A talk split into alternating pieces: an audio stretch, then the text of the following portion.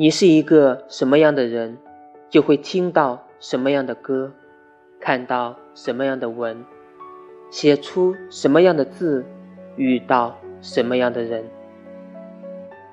你能听到治愈的歌，看到温暖的文，写着倔强的字，遇到正好的人。你会相信那些信念、温暖、梦想和坚持，这些早就老掉牙的字眼，是因为你就是这样的人。